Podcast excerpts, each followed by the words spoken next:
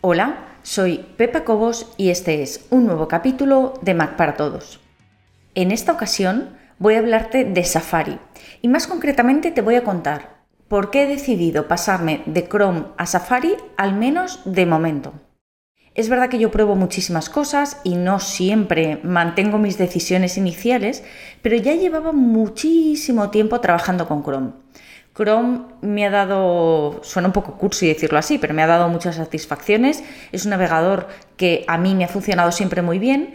Además, yo trabajo con todas las herramientas de Google. Dentro de la empresa trabajamos con Google Drive y todas las herramientas de ofimática que tiene Google. Eh, y entonces, pues era la verdad es que es, muy cómodo trabajar utilizando Google Chrome. Además, para cualquier web oficial, que a veces en Safari daba algún problema, con Chrome nunca tenía problemas. Y además, podía rellenar las contraseñas perfectamente con Enpass, el, gestor de contraseñas que uso ahora mismo. Antes las podía rellenar con OnePassword, que era el que tenía antes, las Pass funcionaba fenomenal.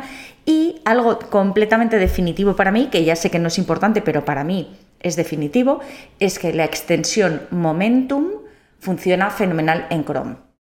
La extensión Momentum, voy a abrir Chrome para que lo veas, básicamente es esa que hace que la primera eh, pestaña que se, que se abre, la primera ventana que se abre sea esta, donde pone la hora, pone eh, una frase y yo puedo además escribir lo que quiero hacer, puedo añadir enlaces, me dice la temperatura que hace ahora mismo en el sitio donde estoy, en fin, es una chorrada, pero independientemente de que yo luego pueda abrir otra pestaña, siempre que abro una pestaña nueva, siempre me aparece Momentum.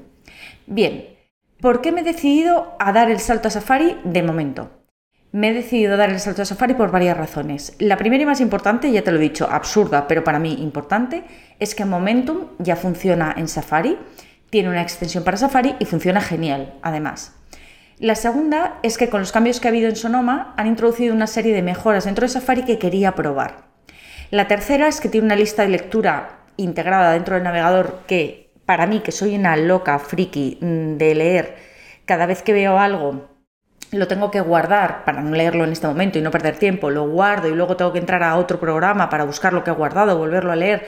Bueno, pues esa lista de lectura dentro de Safari a mí me conviene mucho. Te recuerdo que esto que estás viendo es solo una parte del episodio completo. Los usuarios premium tienen acceso a todo el contenido de todos los episodios. Puedes probar gratis durante dos días sin ningún compromiso y conseguir acceso a todos los capítulos de Mac para Todos. Solamente tienes que entrar en macparatodos.es barra prueba. Recuerda, macparatodos.es barra prueba.